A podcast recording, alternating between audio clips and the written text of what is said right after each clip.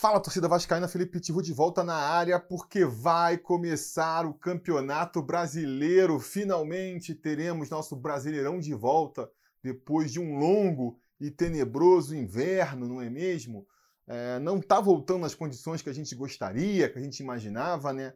Mas eu confesso que, que é um alento aí. Já estava com saudade de ver o Vascão em campo disputando o principal campeonato do Brasil. A gente não vai ver o Vasco estreando já nesse final de semana, né? Ah, infelizmente, o Vasco ia estrear nessa primeira rodada contra o Palmeiras. Como o Palmeiras está na final do Campeonato Paulista, que também vai ser disputado nesse final de semana, o jogo foi adiado para Deus sabe quando e a gente só vai estrear na quinta-feira, então, na segunda rodada, quinta-feira, às 8 horas da noite. Mas para falar desse jogo específico, nós faremos o, o preleção sobre Vasco, como vocês já estão acostumados, né? Nesse vídeo daqui hoje, eu vou fazer minhas projeções gerais sobre o Campeonato Brasileiro, o que esperar do Campeonato Brasileiro de uma maneira em geral e o que esperar do Vascão no Campeonato Brasileiro também, né? Campeonato Brasileiro que é uma competição sempre imprevisível pelas circunstâncias que envolvem o campeonato. É sempre difícil de você é, projetar o que vai acontecer. A gente vê sempre analistas quebrando a cara aí por vários motivos, né? Eu acho que assim, é um campeonato muito equilibrado, ainda é um campeonato muito equilibrado. A gente sempre vai ver a competição começando com dois times mais favoritos, né? São dois times que estão mais endinheirados, dois times que estão com um time mais encaixado. Vai ter também os dois times que já são é, favoritos ao rebaixamento, porque falta estrutura, falta dinheiro. Mas aí no bolo fica ali uns 16 clubes, mais ou menos, né? Que estão muito emparelhados, muito emparelhados, porque uns clubes têm mais investimento, mas têm mais dívida também, outros têm menos dinheiro, mas estão melhores estruturados. De repente surge um talento aqui, surge outro talento lá. Fora que é, o grande problema mesmo é que os times no Brasil, eles mudam muito rápido, né? eles mudam ao longo do campeonato. Tem o primeiro problema, que é o fato de a gente nunca ver um elenco é, no futebol brasileiro ficando junto por muito tempo, aqueles times que duram temporadas, é difícil de ver por aqui. Normalmente um time ele é todo desmontado de uma temporada para outra, né?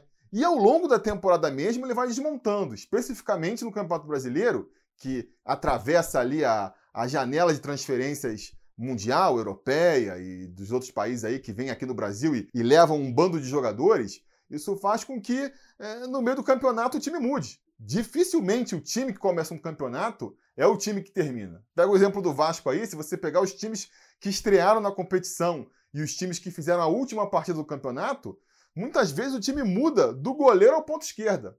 Então isso por si só já torna muito difícil você tentar prever, fazer alguma é, predição de como vai ser o campeonato, né? Então, que dirá de fazer uma, uma previsão nesse campeonato que vai se iniciar nesse final de semana, onde, além de todas as questões que eu levantei aqui, ainda tem vários fatos inéditos que a epidemia, aí, a pandemia do coronavírus está trazendo para a competição. Do que, que eu estou falando aqui? Cara, pela primeira vez na história do futebol moderno, os times estão voltando depois de três meses parados, três, quatro meses parados. A gente vai ter aí depois de muito tempo, uma sequência frenética de jogos. Vai ser jogo de a cada três dias, a cada quatro, três dias, vai ter um jogo novo para acontecer. Vão ter cinco substituições, não vai ter é, torcida. Então, assim, são muitas características diferentes e inéditas, né? Que, que atrapalham na predição. Porque normalmente o que você faz na hora de tentar prever alguma coisa no futuro? Você olha para o passado. Você vê como aconteceu nas últimas vezes. E aí você tenta projetar. Assim já é difícil de acertar. Assim já é difícil. Imagina com um bando de fato inédito que você não tem muito como é, relativizar. Por exemplo, qual vai ser o impacto nos atletas deles virem aí de três meses parados? Ah, eles não ficaram completamente parados, ficaram treinando de casa.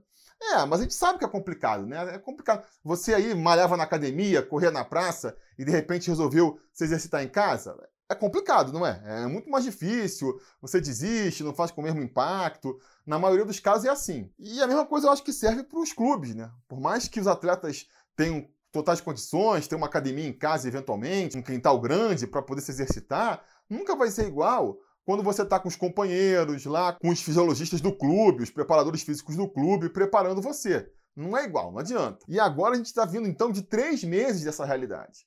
A gente desde que eu me dou por gente acompanho o futebol, os jogadores têm um mês de férias, depois voltam, tem ali pelo menos mais um mês de pré-temporada, né? Aqui no Brasil é mais curtinho, na Europa é mais de um mês às vezes, para preparar o time, para ir voltar num ritmo também bem mais lento, né? Volta com um jogo por semana normalmente, ou jogos que exigem menos dos times, né? Campeonatos estaduais, aqui no caso do Brasil, para ir aquecendo aos poucos e quando chega lá em maio, na hora do Campeonato Brasileiro, os times já estão na ponta dos cascos. Agora isso vai ser tudo atropelado. Os times estão vindo com seus jogadores muito tempo parados, com pouco tempo para treinar, tiveram pouco tempo para fazer aí uma pré-temporada, alguns mais, outros menos. E vão ter que enfileirar aí uma sequência de jogos um atrás do outro, o que vai atrapalhar muito na condição física e técnica dos jogadores. Pode rolar aí muita contusão, muita lesão, por conta da, da frequência de jogos, né, a sequência de jogos ali, um muito próximo do outro. Vai atrapalhar também na questão tática, porque os treinadores não vão ter tempo para poder é, ajustar os seus times, tentar fazer uma proposta de jogo. Cara, você pega aí intervalos de quatro, três jogos, quase não vai ter treinamento nesse período. Como é que você ajusta um time? Só na conversa? É bem mais complicado. E até por isso, prevendo essa questão da possibilidade de lesão e tudo mais, a FIFA liberou as cinco substituições. Então, assim, é mais uma dinâmica nova que a gente nunca viu no futebol. E vai ter a questão também da falta de público, né? Pela primeira vez em muito tempo, a gente não sabe até quando isso vai durar, mas eu chutaria aqui que até o final do campeonato a gente não deve ver torcida nos estádios. E aí a gente se pergunta qual vai ser o impacto, né? Qual é o impacto de você disputar um campeonato sem a torcida? Como é que os clubes vão se comportar na hora de jogar dentro de casa e fora de casa? Essa é uma das grandes questões que, que eu tenho para o Campeonato Brasileiro, né? Será que todo jogo vai ser igual? Será que o, o Vasco Esporte aqui em São Januário vai ser igual o Vasco Esporte lá em Pernambuco? Nos dois jogos, os times vão ir para cima, vão tentar é, conquistar o resultado, tentar a vitória ou não? Mesmo sem torcida, os times vão seguir com aquela postura cultural, vamos dizer assim, né? Do time que joga em casa buscar mais a, a iniciativa da partida e o time que, que é o visitante ficar mais reativo, jogar mais atrás, é, jogar por uma bola, ficar satisfeito com o empate. Como é que vai ser isso? A gente vai começar a ver essa questão ser respondida aí já na primeira rodada, eu acredito. E fora a maior questão de todas, né, que é o fato da gente ter uma epidemia em andamento aí. A epidemia está longe de ter passado, principalmente aqui no Brasil. A gente continua com números muito acima dos desejáveis aí na, na população brasileira, né? E a gente não sabe até que ponto, até porque é uma doença nova e desconhecida, até que ponto pode ter um novo surto, uma nova onda, que nem o pessoal fala, que prejudique o andamento do campeonato. O que, que vai acontecer se de repente tiver um surto num time? O elenco de um time todo pegar coronavírus, aí vai desfalcar metade do time, os caras repõem com, com os júniores, como é que faz? É, para o campeonato, suspende os jogos daquele time. E se esse surto se espalhar por mais de um time? E se a situação que já não está tranquila no Brasil ficar mais complicada ainda e tiver que fazer um lockdown, paralisa tudo de novo, paralisa o campeonato também, como é que isso vai refletir no campeonato? Então, assim, são várias dúvidas, são várias questões Aqui vai ser um vídeo mais de, de, de, perguntas do que de respostas. Né? Mas vamos lá, vamos pegar então esses pontos que eu levantei aqui, levantar um por um e ver como é que isso pode impactar na campanha do Vasco. Primeira questão, a questão dos jogadores voltando aí de muito tempo parado, né? É, eu acho que o Vasco ele pode se beneficiar um pouco nisso, sim, porque mal ou bem foi um dos times que voltou mais cedo, aqui o Campeonato Carioca e especificamente o Vasco e o Flamengo, né? Foram acho que os dois times que voltaram a treinar mais cedo no Campeonato Brasileiro. E o Vasco especificamente foi um dos times que menos jogou. Fez aquelas duas partidas ali do, do final da fase de grupo da Taça Rio contra o Macaé e o Madureira, né? Dois jogos contra time pequeno, sem muita competitividade. E depois não teve mais nada. Tá se preparando desde então. Foram uns 40 dias de preparação aí. Então, é um dos times que eu acho que teve mais tempo para preparar os jogadores, tanto fisicamente ali, né? Dar um reforço muscular, se for o caso, quanto taticamente. A gente teve o Ramon assumindo o time aí é, no período da paralisação, mas depois disso ele pegou aí, teve pelo menos uns 50 dias, eu diria, para poder conhecer o elenco, preparar o time, passar suas ideias. Tudo bem que ele não pôde testar sua proposta contra um adversário mais qualificado, né? E esse, esse é um questionamento que muitos fizeram nesse período de preparação do Vasco aí. Ah, beleza, a gente conseguiu apresentar um, um, futebol bonito contra o Macaé, contra o time lá de Porto Velho. Mas e quando pegar um time de primeira divisão? Como é que vai ser? Se não der certo, o Ramon vai ter muito pouco tempo para se preparar, para tentar pensar num esquema alternativo. Espero que ele já tenha treinado alternativas com elenco nesse período agora, porque depois vai ser difícil. Voltando, o Vasco vai jogar a cada 3, 4 dias. Então vamos supor que o Vasco estreasse contra o Palmeiras nesse sábado agora, domingo agora, né? Aí ia ter mais três dias de descanso, segunda, terça e quarta. Na quinta, ia jogar contra o esporte. Então, na segunda, tá voltando de São Paulo. Deve dar folga para os jogadores e tudo mais. Na terça-feira, ia ser aquele treino de reforço muscular, de descanso. Os jogadores ficam mais ali na piscina, é, correm em volta do campo, um treinamento com bola só para quem não jogou e acabou. Na quarta, já tem que fazer a concentração para o jogo de quinta-feira. Já não treinou nada. Aí joga na quinta, aí na sexta folga. Aí no sábado descansa a concentração, porque no domingo vai jogar contra o São Paulo. Jogo contra o São Paulo, volta tudo de novo. Vai jogar na quinta-feira contra o Ceará, lá no Ceará. Então na segunda-feira é a folga, né, para os jogadores. Terça-feira, aquele treino de regeneração. Quarta-feira já é a concentração e a viagem para o Ceará, porque na quinta-feira já joga de novo. Então não vai ter tempo para acertar o time. Ninguém vai ter tempo, né? Então acho que os times que mal bem é, estão mais preparados estão mais entrosados, já tem um esquema tático definido, eles podem se beneficiar. Quem eu vejo nessa situação? O Grêmio, que tem mais ou menos o mesmo elenco, já está com o Renato Gaúcho há um tempão. Você pode pegar um Fortaleza com o Rogério Ceni, pode se beneficiar disso também. Um Corinthians, um Palmeiras, onde os técnicos ainda não encontraram ali a cara do time, vão ter mais dificuldades. Se não encontraram até agora, vão ter dificuldades de encontrar daqui para frente. Você pega um Flamengo, o time, o elenco ainda é basicamente o mesmo, mas mudou o treinador. A gente não sabe até que ponto isso vai impactar, por mais que ele tente é, emular o estilo do Jorge Jesus, nunca é a mesma coisa. E tem clubes que vão estar completamente ferrados, tipo o Santos, né? É, não se acertou, estava mal, demitiu o técnico agora. O cara que chegar para comandar, o Cuca, né, que chegou pro Santos agora, o cara não vai ter tempo nenhum para arrumar o time. Vai ter que ser só na conversa mesmo, porque treinamento em campo vai ser difícil de fazer. Então eu acho que, que nesse cenário aí o Vasco está no meio ali, né? No meio mais para baixo. O Ramon, ele teve um tempo para trabalhar a equipe, mal bem, mas é um técnico novo, inexperiente, que ainda não teve o seu sistema tático testado e que, caso não funcione, que não comentei aqui, vai ter trabalho para fazer os ajustes. Vamos ver como é que isso vai se desenvolver aí ao longo da competição. Outra questão também que essa longa paralisação vai trazer, somada essa volta aí com um jogo encavalado em cima do outro, é que, cara, não vai ter jeito. Isso vai causar um impacto na qualidade do futebol. A gente vai ver um nivelamento por baixo aí do futebol brasileiro. A gente já está vendo um pouco isso, né? A gente viu aí nas finais do Carioca, não foram dois jogos tecnicamente super disputados. O próprio Flamengo, que vinha como é, Bambambam Bam Bam aí, campeão da Libertadores, é, jogou bem abaixo do que poderia jogar. Agora no Campeonato Paulista a gente está vendo a mesma coisa, muita gente criticando a qualidade dos times paulistas. Eu acho que isso é natural, né? Pô, os caras estão voltando de três meses parado, pouco tempo para treinar. Agora vai ter uma sequência de jogos que vai ser desgastante também. Então acho que por um bom tempo a gente vai ver um equilíbrio ali por baixo, um nivelamento por baixo dos times. E como o Vasco não tem o mais qualificado dos elencos, né? Tecnicamente falando, o nosso elenco está mais ali para a parte de baixo da tabela eu acho que o Vasco ele pode se beneficiar. Eu acho que a gente vai ver um grande bololô, muito time perdendo no domingo para ganhar na quarta-feira, para depois perder no domingo de novo. Mas nessa bagunça que vai ser aí, seja por sorte, seja ali por um pouco mais de entrega, da parte física, não sei, a gente vai ver uns times se descolando um pouco mais para cima e uns times se descolando um pouco mais para baixo. E eu espero que o Vasco esteja nesse grupo de cima, né? Consiga aí com, com a vitalidade dos seus jogadores, é um elenco jovem, sabe que a molecada tem mais fôlego, tem mais físico sempre, né?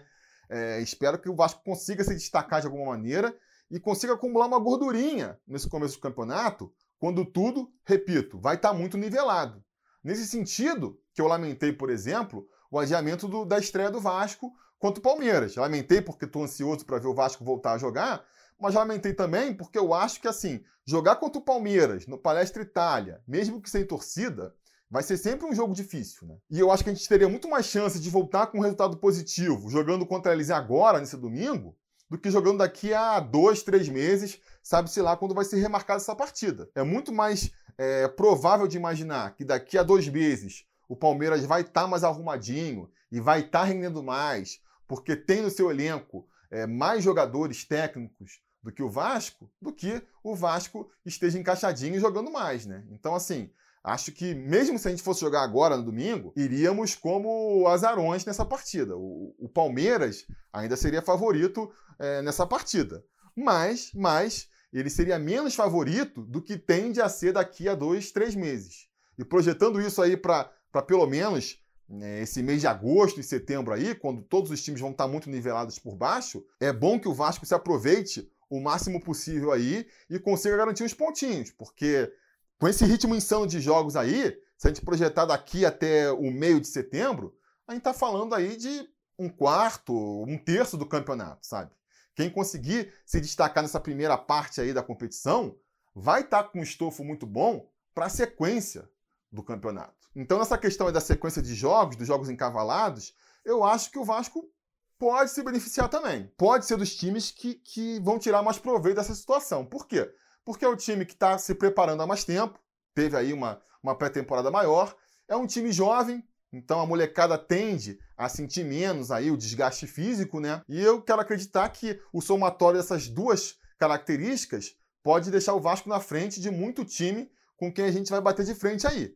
Vamos torcer, vamos torcer para daqui a um mês, um mês e meio, a gente está vendo o Vasco na parte de cima da tabela com uma gordurinha para administrar. A terceira questão, né, o terceiro fato novo desse campeonato, vão ser aí a, a questão das cinco substituições. Inédito no futebol brasileiro, no futebol mundial, né, a, a, possibilidade de você fazer cinco substituições por partida em três paradas, né? Não sei se vocês estão sabendo, mas assim, você pode substituir até cinco atletas, mas só em três paradas. Então, numa parada você vai ter que substituir dois de uma vez, ou então três de uma vez, para conseguir em três paradas fazer as cinco mudanças. Eu acho que isso pode mudar muito a dinâmica do futebol. Primeiro, eu acho que faz sentido, eu apoio essa mudança, porque, que a gente comentou aqui, né? Você está pegando um bando de atleta voltando de três meses parado enfileirando uma sequência de partidas. Eu acho que naturalmente você já vai ter que é, poupar alguns jogadores. Não vai dar para botar jogador mais velho, mais veterano, jogando domingo, quarta-feira, sábado, terça-feira. Não vai dar para fazer assim. Já, já teria que poupar os jogadores. Mas mesmo a galera mais nova aí vai cansar. Os preparadores físicos, os fisiologistas dos, dos clubes tem aí o maior desafio da carreira deles, que é preparar esses jogadores para aguentar essa maratona depois de tanto tempo parado. Então, acho que é uma questão complicada e, nesse sentido, as cinco substituições vêm em boa hora. Agora, muda completamente a dinâmica do jogo, porque cinco substituições, você está mudando metade do time, né? Tira o goleiro ali que fica mais paradão, é metade do time que você pode substituir. Isso permite, é, por um lado, que você tenha mais variações táticas, né? Um bom treinador pode pensar em dois esquemas táticos. Pô, vamos supor aqui, só exagerando, né? Você entra com 10 zagueiros para segurar o um empate no primeiro tempo, e aí você tira cinco zagueiros, põe cinco atacantes, você já transforma a equipe completamente. Deixa a equipe completamente ofensiva é, no segundo tempo. Claro, eu estou extrapolando aqui, mas vocês conseguem entender meu ponto, né? Você consegue mudar completamente uma equipe mudando cinco jogadores é, no decorrer da partida. Agora, para fazer isso, e aí é um problema que o Vasco vai sentir, você precisa ter elenco. Você precisa ter um elenco profundo, né? Porque o que a gente vê na maioria dos casos, e eu acho que é o caso do Vasco também, você consegue até montar um time titular razoável ali. Você consegue juntar 11 ali que, que, que consegue engrossar um jogo. Mas precisa tirar um, amigo, já ferrou. Já ferrou. E eu acho que por essa sequência de jogos, o que a gente vai ver vão ser todos os times tendo que usar as cinco substituições até para não ver um jogador estourando ou coisa do tipo aí. Porque esse é outro problema, né? Você tendo jogos muito em sequência, se você perde um jogador, você tende a perder esse jogador por muito tempo. Um cara que se machuca ali tem uma lesão que vai deixar ele umas três semanas fora, em situações normais, de repente ele ficaria fora uns três jogos. Agora, com esse esquema, ele pode ficar cinco, seis, já é o dobro da ausência. Começa a ficar pesado. Então, você tem que pegar os principais jogadores do seu time e tem que ter muito cuidado com eles. No caso do Vasco, por exemplo, pega ali o Leandro Castan, que é o capitão, é o líder da equipe, tem uma influência sobre o grupo importante, mas é um jogador mais veterano. Você tem que tomar cuidado com ele, para não correr o risco de ele se contundir e ficar um mês fora. Você não pode nem pensar em perder um cano por conta de contusão. Não tem quem substitua ele. Não pode perder um Andrei. Então tem que lidar muito bem com esses jogadores. Se for o caso, é tirar no intervalo mesmo para ter o cara tranquilo na próxima partida ou dali a duas partidas. Né? Você tem que saber administrar com isso. E quem que o Vasco vai colocar no lugar? Complicado. Citei três exemplos aqui é, bem significativos. Se você não pode contar com Cano, quem que você vai botar? As opções que o Vasco tem são todas muito abaixo, muito abaixo do que nosso titular entrega hoje. Mesma coisa serve para o Andrei. Quem é que consegue jogar no mesmo nível que o Andrei hoje ali no time? Muitos vão falar do, do Bruno Gomes. Pode ser, mas, mas assim, não mostrou em campo ainda, né? Tem que ganhar mais espaço, tem que ter mais chance. Tomara que prove que consegue, mas até então a gente não sabe. E depois, se o Bruno Gomes mostrar que joga a mesma bola que o Andrei, aí ele vira titular. E a gente tem o mesmo problema. Porque quem é que vai completar aí esse setor do campo? Quem vão ser os reservas imediatos? Felipe Bastos? Marco Júnior? Complicado, né? Complicado demais. E lá na zaga também. É, o Vasco está procurando aí zagueiro. No primeiro momento, eu até achei que fosse um exagero, mas se você parar para pensar que com essa sequência insana de jogos aí, o Leandro Castan fatalmente vai ter que ser poupado em uma partida ou outra, você já começa a ver que o elenco está curto. Porque, beleza, nossa dupla de zaga titular aí é, é bem satisfatória, né? O Castan de um lado e o Ricardo Graças do outro. Mas se o Castan eventualmente tiver que ser poupado, o Ricardo Graça vai para a esquerda e quem fica na direita? O Erley. Ricardo Graça e o Erley já não sinto tanta firmeza. Vai botar um Ulisses, vai botar um Miranda, começa a ficar uma zaga bem jovem, né? Talvez falte um pouco de experiência aí. E depois, se um desses se machuca também, ou se um desses fica suspenso, vamos supor que você já tenha que poupar um Leandro Castan e ainda perca um Ricardo Graça aí contundido ou suspenso. Aí a zaga já começa a ficar esquisita, né? Começa a ficar esquisita. Então chegou o Marcelo Alves aí do Madureira, vamos ver como é que ele vai se sair. E fala-se em contratar um outro zagueiro talvez seja até interessante realmente para o Vasco. Talvez seja até interessante. Agora, se você quer ver um ponto positivo nessas cinco mudanças aí, vou tentar aqui ser bem generoso com esse ponto positivo, tá? É, talvez alguns jogadores aí que, que não rendam um tempo inteiro possam vir a ser mais úteis, né? Tô falando mais dos jogadores veteranos que andaram encostados aí na última temporada. Basicamente, Bruno César, né? Não sei, parece que ele recuperou um pouco a forma nessa parada, né? Até que teve umas atuações aí é, decentes nesses jogos treinos. Ainda não levo fé que possa ser um titular do time, mas de repente pode ser um cara que faz a diferença entrando sempre no segundo tempo. O próprio Felipe Bastos pode ser um cara desses, porque quando a gente tem só três substituições, às vezes fica curto, né? Para você ter um jogador que você sabe que vai entrar no segundo tempo.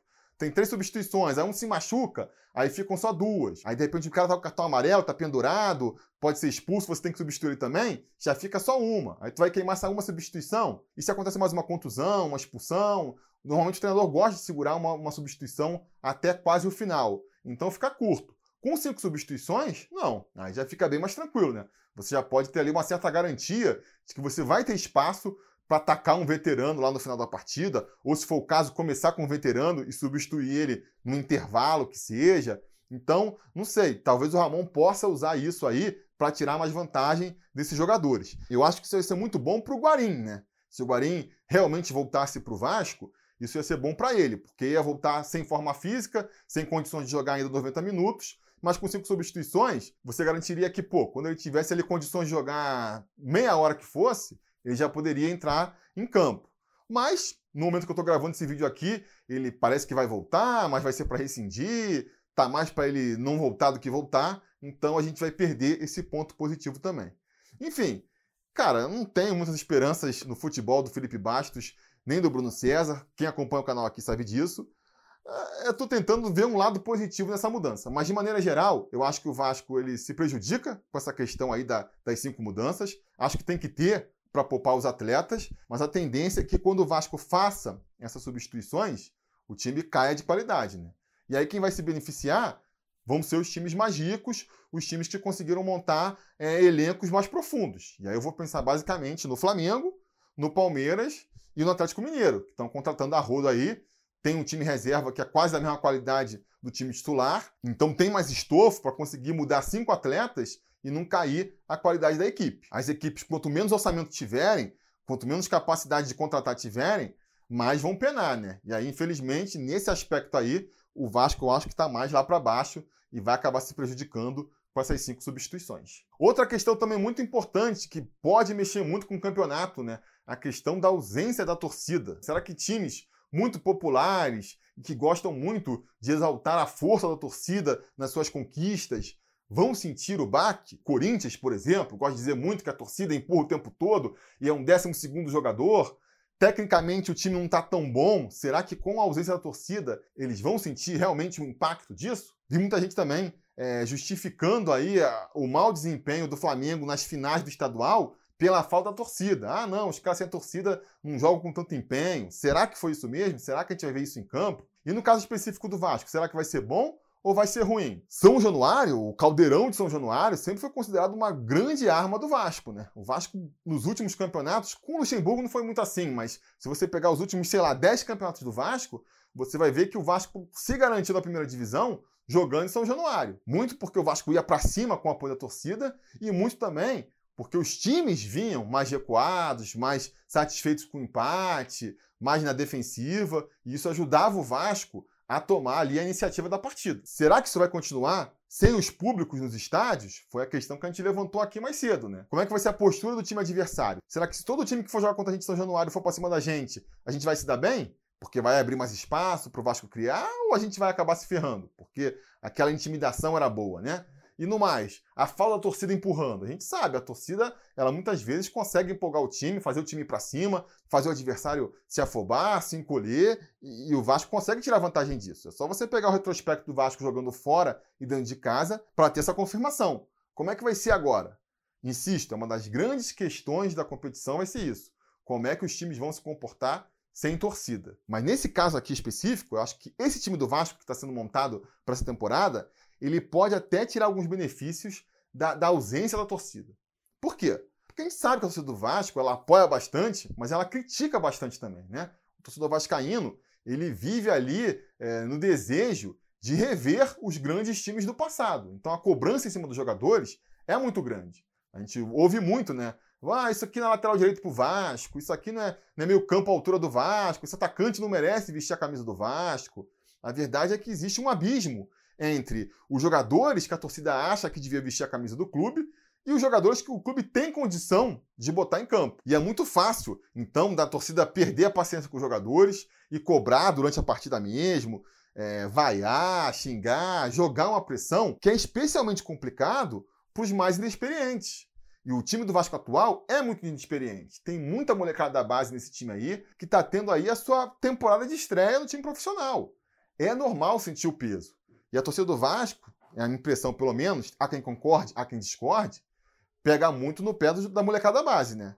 Vê na base a solução para os problemas técnicos do time, deposita muita esperança nos garotos. Se eles sobem e não dão conta do recado já no primeiro, segundo jogo, parte da torcida já decreta que eles não servem mais para o Vasco. Pode mandar embora, traz outro, esse não serve. Isso joga muita pressão para cima da molecada, né? Principalmente os que vêm mais cercados de expectativa. Marrone, Lucas Santos, o próprio Thales está tá sentindo um pouco isso agora.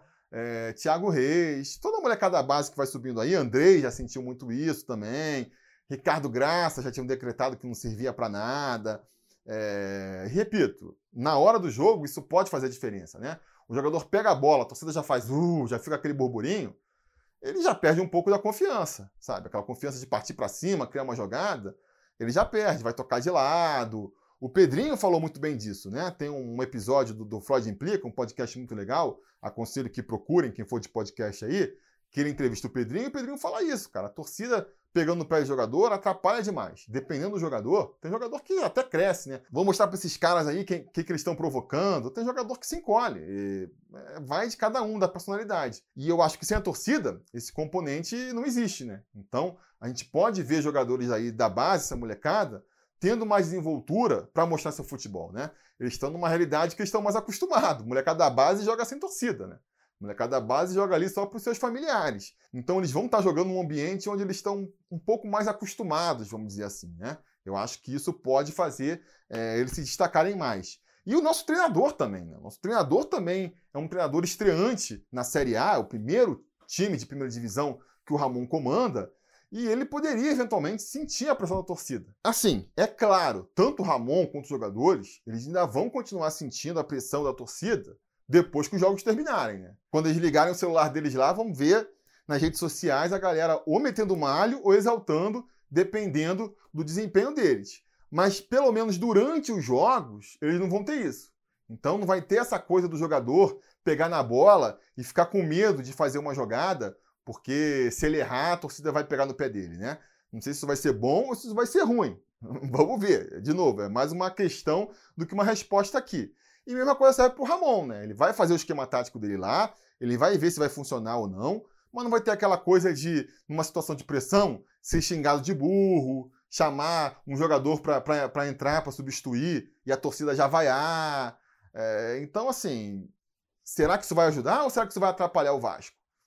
Tendo a acreditar que, por conta dessa especificidade toda que eu comentei aqui, pode até ser bom para o Vasco não ter torcida. Pode até ser bom. Mas, por outro lado, não tem como não achar que a falta do Caldeirão não vai pesar, sabe? Nos adversários, principalmente. Eu acho que é, não tem como não achar que o adversário não fica intimidado quando entra em São Januário e tá aquela massa gritando contra, empurrando o time. É, eu acho que isso é um dos responsáveis pelo Vasco ir tão bem em São Januário. E eu me pergunto como é que vai ficar o aproveitamento do Vasco é, sem isso, né? Então, assim, nos outros quesitos, eu cheguei a ter uma posição mais firme se vai ser bom, se vai ser ruim. Nesse especificamente, eu fico meio dividido, né? Eu fico meio dividido. Agora, eu acho que, de maneira geral, os clubes mais populares, que estão acostumados a jogar com grande torcida, vão sentir mais o baque. Você pega um time que nem o Red Bull Bragantino, que não tem torcida nenhuma, para eles não vai fazer diferença, porque quando eles jogam em casa, já não tem ninguém para apoiar. A única diferença é que quando eles forem jogar fora, não vão ter a pressão da torcida adversária. Então eles tendem a se beneficiar mais disso, né? Sei lá, né? Um Atlético Goianiense da vida, que não tem torcida também, um Botafogo, que já está acostumado a jogar no, no engenhão vazio, talvez esses não sintam tanto baque, né? Times mais populares vão ter essa diferença aí. Vamos ver como é que eles vão se comportar. Enfim, de maneira geral, são esses os impactos que eu imagino acontecendo no Campeonato Brasileiro. Eu acho que por essa questão aí de todos os times estarem muito nivelados por baixo nesse começo e também pela questão da inexperiência do Ramon e do time do Vasco, é muito importante que o Vasco comece bem o campeonato. Eu acho que, claro, é sempre melhor começar bem do que começar mal, né? Todo mundo vai falar isso. Eu sei. Mas é especialmente mais importante nessa temporada que o Vasco comece bem. Por quê? Isso vai dar mais confiança para o Ramon, isso vai dar mais confiança para a molecada. E a gente sabe, principalmente quando você está começando, é muito importante você ter esse respaldo do resultado, vamos dizer assim, para te trazer confiança, para te dar confiança no seu taco. Porque quando você é mais velho, você sabe, né? Você sabe do que você é capaz, você sabe do seu potencial. E aí, mesmo que venha um, dois, três resultados ruins, você fala: não, calma, a gente vai dar a volta por cima. Quando você é mais inexperiente, você já começa a se perguntar: pô, será que, que eu consigo? Será que, que eu dou para isso mesmo? Então, tem essa importância, né? É, repito, vai dar mais confiança para o time. Segundo, a gente vai estar tá enfrentando adversários potencialmente é, mais qualificados que a gente numa situação ruim. Então, se a gente não consegue ganhar deles no primeiro turno quando eles estão assim, lá no segundo turno, quando teoricamente eles vão estar tá melhores preparados, vai ser mais difícil. Né? Então, isso também torna mais importante uma vitória do primeiro turno. E tem também a questão eleitoral do Vasco aí. A gente sabe, quanto mais perto da eleição chegar, mais São Januário vai estar tá fervilhando, aquela confusão política, que, pô, quem acompanha o Vasco há mais tempo aí sabe como é que é. é. E é importante chegar nessa época aí, a gente vai ter uma troca no meio do campeonato. Isso é uma coisa que costuma dar ruim pro Vasco, né? A gente tem que ter, ter essa consciência aí. Quando chegar janeiro, se o campeão não for reeleito, a gente já vai ter um novo presidente do Vasco, mas ainda vai estar disputando a competição que está começando agora. Como é que o clube vai lidar com essa situação? Não sei. É melhor que chegue nessa época aí, já com uma gordurinha para queimar, do que com a corda no pescoço, com a água batendo na bunda, precisando dos resultados. Então, por conta de tudo isso, eu acho que é muito importante que o Vasco comece bem essa competição. Vão ser os jogos mais importantes do Vasco aí. E eu acho que isso vai acabar definindo o futuro do Vasco na competição. Se o Vasco começa bem, ganha essa confiança, é capaz de até de gerar um ciclo é, virtuoso ali, a torcida compra a briga, começa a injetar mais dinheiro no clube, é, os jogadores ganham mais confiança, a gente consegue ter até um campeonato bom, até almejar coisas maiores. Se por outro lado a gente já começar mal, já vai começar a pressão política em cima, os adversários políticos vão cair em cima da gestão, o time novo pode sentir o baque, a torcida também. A gente sabe, traumas antigos vão voltar imediatamente. E aí pode ser aquele ciclo ali vicioso que vai levando a gente para baixo, isso é muito perigoso. E pode também o Vasco ter uma campanha mais ou menos ali a trancos e barrancos e seguir nessa levada até o final da competição. Né? Tem dois jogos bons, acha que vai engrenar, aí depois tem dois jogos ruins, acha que vai perder tudo e nessa toada vai até o final. É, é o mínimo que eu espero, né? é o mínimo que eu espero. Não tenho assim pretensões maiores para o Vasco do que conseguir permanecer na primeira divisão. E aí, ano que vem, com uma nova diretoria, se Deus quiser, a gente começa a se reestruturar para poder tentar é, voos mais altos. Para essa temporada agora, tudo que eu espero do Vasco é a permanência na primeira divisão. O que vier acima disso, para mim, vai ser lucro. E finalmente, para não ficar em cima do muro aqui, eu vou dar meu palpite entre quem fica entre os quatro primeiros e quem fica entre os quatro últimos na competição. Eu acho que as quatro primeiras posições não vão fugir de Flamengo, Palmeiras, Atlético Mineiro e Grêmio. Vai ficar a briga entre esses aí, né? Acho que o Atlético Mineiro que vai levar e a torcida vai ser pro Galo, que, pô, ganhou um campeonato lá em 71 para ver se eles ganham de novo, né? Com o Marrone lá, fazendo um grande campeonato também. Vai ficar a torcida pro Atlético Mineiro seu campeão. E lá embaixo, eu acho que o esporte, por toda a questão financeira que eles estão atravessando, é favorito para o rebaixamento. O Atlético Goianiense não vejo também com força para resistir à, à primeira divisão. E aí depois, cara, essas duas vagas que sobram aí, vai ficar difícil, vai ser uma disputa nervosa ali, né? Eu acho que o Goiás e o Curitiba são os favoritos para completar essas duas vagas aí, mas não vou me surpreender se um Santos, por exemplo, Santos está fazendo esforço para ser rebaixado esse ano também, né? Ou um outro time grande mesmo, né? Um Botafogo da vida aí, os botafoguenses estão tão empolgados com o time, mas sei lá, pode acontecer, pode acontecer. Enfim, meu palpite é esse aí, né? Atlético Mineiro campeão, Flamengo, Grêmio e Palmeiras ocupando as outras vagas do G4 e lá embaixo Esporte, Atlético Goianiense, Goiás e Curitiba rebaixados. Dá aí nos comentários o palpite de vocês sobre como termina o campeonato, qual vai ser a posição do Vasco no campeonato. Eu vou falar que o Vasco termina aqui em 14º lugar. Digam aí o palpite de vocês. E lá no final da temporada, lá no ano que vem, depois do carnaval, a gente volta aqui nesse vídeo para ver quem mandou bem, quem acertou e quem errou. Beleza? Tá combinado? Então tá combinado. A gente vai se falando. A realização desse vídeo só foi possível graças ao apoio inestimável dos conselheiros do Sobre Vasco. Ajude você também ao Sobre Vasco continuar no ar, se tornando um apoiador em apoia.se barra Sobre Vasco ou sendo um membro do canal aqui no YouTube.